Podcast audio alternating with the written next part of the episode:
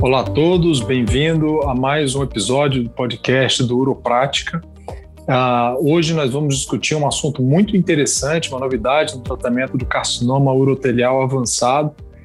Eu tenho comigo aqui o Dr. Denis Jardim, oncologista clínico em São Paulo, e o Dr. Rafael Coelho, urologista em São Paulo, para a gente debater sobre esse tema tão importante. Né? E a gente convida a todos para continuar nos acompanhando nos podcasts do Uroprática e também no site www.uropratica.com.br e os nossos eventos mensais de atualizações práticas é, e discussão de caso clínico em uro-oncologia.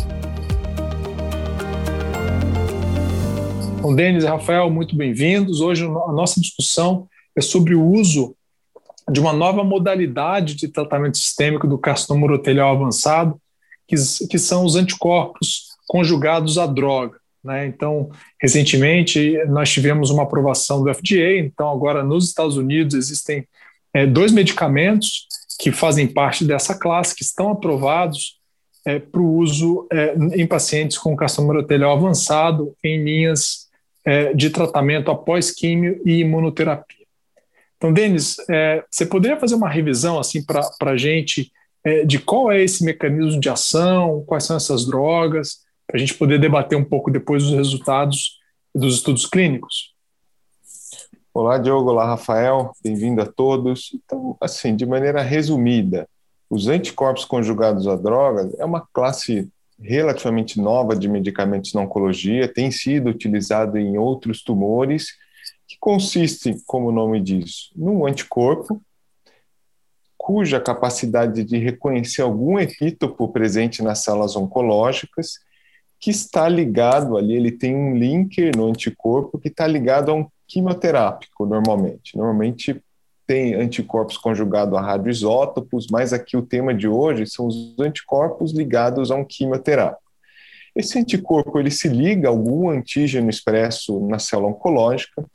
Em câncer de bexiga, os dois principais alvos é a nectina 4, que dá origem ali ao anticorpo que a gente conhece como enfortumab vedotin, e a TROP2, que também está expresso no epitélio, que dá origem ao segundo anticorpo, que é o sacituzumab govitecan. Então, esses antígenos estão muito expressos em alguns tipos de tumores uroteliais, o anticorpo se liga, ele é introduzido dentro da célula, e aí aquela região chamada linker, ela é destruída ou digerida ali via lisossomal e libera a substância. Os anticorpos conjugados às drogas, geralmente eles têm dois nomes, por exemplo, enfortumab e vedotin. Vedotin é o nome da substância quimioterápica. No caso, é uma substância chamada MME, que é um agente disruptor de microtúbulos. Então, a droga é inserida diretamente no interior da célula e teoricamente teria ali um efeito mais direcionado para as células do carcinoma urotelial. No caso do sacituzumab, ele chama sacituzumab govitecan, também um nome composto. E o agente que é liberado, ele chama SN38. Quem lembra ali da, da oncologia básica, é um metabólito do irinotecano que é mais potente que o irinotecano. Então, esse é o mecanismo de ação geral dessas drogas, principalmente as duas que a gente tem em carcinoma urotelial. Acho que o Diogo mencionou que as drogas foram aprovadas pelo FDA, a gente não tem ainda a aprovação uh, no, no, nosso meio, na Anvisa. Mas aproveitando, Diogo, o que, que chamou a atenção agora em termos de resultados clínicos Resume para a gente os principais ali, qual o cenário que, que, que tem ali a maior evidência hoje para o uso, principalmente do Infortumab, né, que foi o primeiro aprovado. Bom, então, na verdade, esses, esses medicamentos eles foram aprovados nos Estados Unidos com base em estudo de fase 2 de braço único. Né? Então, pacientes com carcinoma urotelial, previamente tratados com quimioterapia e também pacientes que tinham sido tratados com imunoterapia, que recebiam então essas drogas, tanto o infortumab quanto o sacituzumab.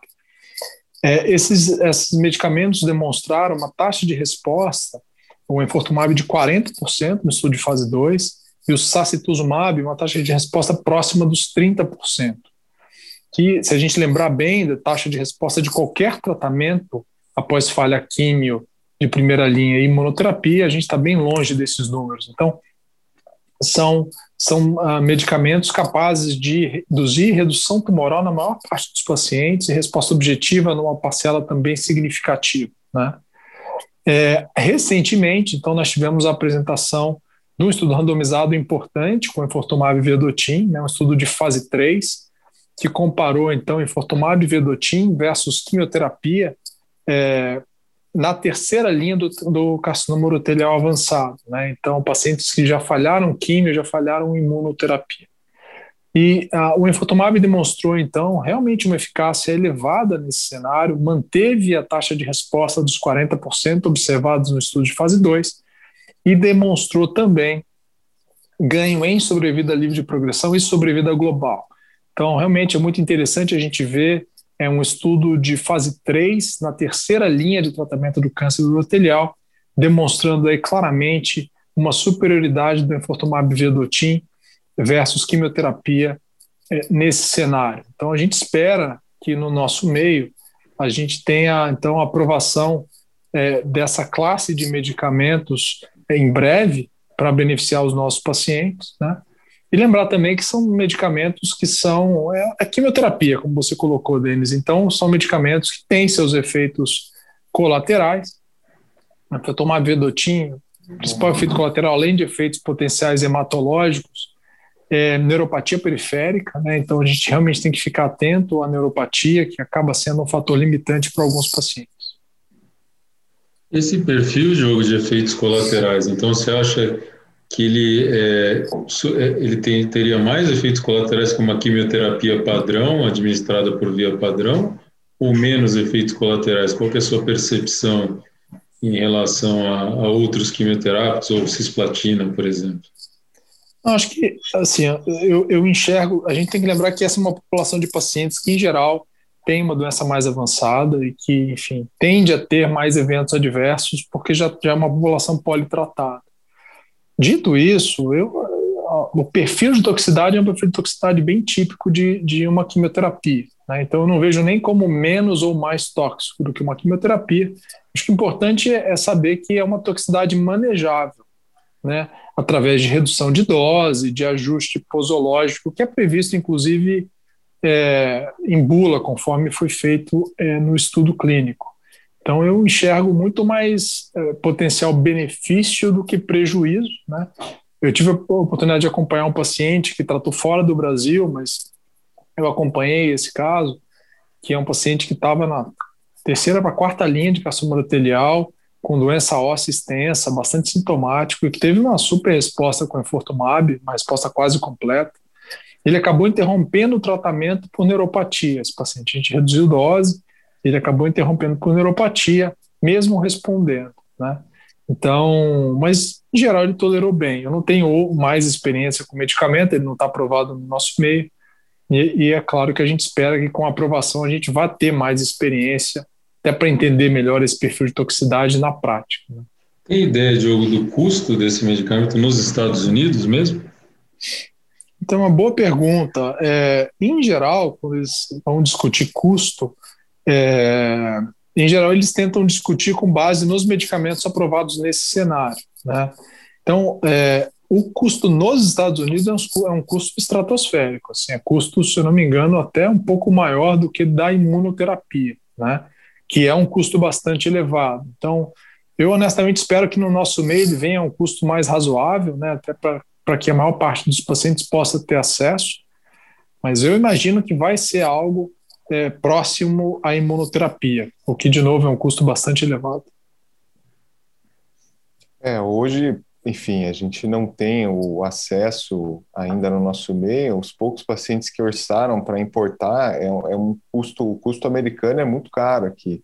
E isso tem sido algo repetido, inclusive com outros anticorpos conjugados à droga, por exemplo, trastuzumab deruxtecano, que é utilizado em câncer de mama, são custos ali entre 30 e 35 mil dólares a dose. Se a gente converter com o câmbio atual, inviável. É inviável. Então, só que isso não necessariamente vai ser o custo final ali a hora que for aprovado. Tem um ponto que eu acho que é importante, é só de comentar dessas drogas, que, enfim, a gente, a gente diz muito de biomarcador, seleção de pacientes, e como eu, eu tinha até mencionado, né, elas têm um, um local para ligação. Mas, curiosamente, esses são antígenos que são bastante expressos, a gente não precisa hoje dosar ou ver a expressão de ou nectina 4 ou trop2 para indicar essas drogas. Uh, a gente pode até debater se isso faz sentido ou não, né? Porque a droga se liga àquilo. Interessante que na própria ASCO-GU teve um trabalho agora que mostrou que a expressão de nectina 4, por exemplo, do, do enfortumab, ela é variável conforme o subtipo molecular de carcinoma urotelial. E eles também mostraram em células que ter expressão de nectina 4 seria algo importante para a resposta e perder a expressão seria um mecanismo de resistência. Então, talvez ali exista um refinamento ou não, mas hoje, do ponto de vista prático, não é necessário a avaliação do, da expressão do antígeno para indicação dessas drogas. E acho que para a gente encerrar, Diogo, acho que o outro ponto interessante é que bom, hoje a gente tem ali o cenário mais consolidado de, dos ambos anticorpos, como você bem mencionou, pouco mais até do Infortumab devido aos resultados de fase 3, mas já tem aí uma linha muito promissora de utilização, principalmente do Infortumab, em combinação com a imunoterapia. Né? Então, como é que você vê essa possibilidade, principalmente frente aos resultados ali excepcionais que a gente viu com a combinação do enfortumab com pembrolizumab? Bom, né, a impressão é que a gente vai ver, provavelmente, o que a gente costuma ver quando drogas muito ativas são aprovadas em cenários tardios da doença. Né? Elas vão começar a ser testadas em cenários cada vez mais precoces. Então, acho que o resultado que você está se referindo é uma taxa de resposta de praticamente 70% no estudo com pembrolizumab e enfortumab na primeira linha, que realmente chama muita atenção, né? É, se a gente comparar com os dados é, de quimioterapia, né, para essa população não candidata a cisplatina, é, por exemplo. Então, eu vejo com bons olhos, é, existem estudos randomizados que estão sendo é, planejados ou, ou, ou já até iniciaram é, recrutamento, eu não sei dizer ao certo, com o uso de enfortumab em primeira linha, inclusive associado a químio e imunoterapia. Né? Então, existem alguns estudos que estão é, em fase é, de planejamento barra execução, que eu acho que no futuro vão, vão tentar mostrar é, qual que é o impacto dessa, do enfortumab, desse tipo de medicamento em cenários mais precoces. Bom, pessoal, então é, acho que tivemos uma discussão é, muito interessante né, sobre esses medicamentos, é, que são medicamentos com, com, um novo mecanismo de ação no tratamento do carcinoma urotelial e que realmente a gente espera que eles cheguem logo no nosso meio para mudar de fato e ampliar as opções terapêuticas do dia a dia é, do tratamento do câncer urotelial. Então, com isso, queria agradecer é, o Dr. Denis Jardim, o Dr. Rafael Coelho e mais uma vez convidar a todos para participar dos nossos eventos mensais do Uroprática e também acompanhar os nossos podcasts e o site é, uropratica.com.br.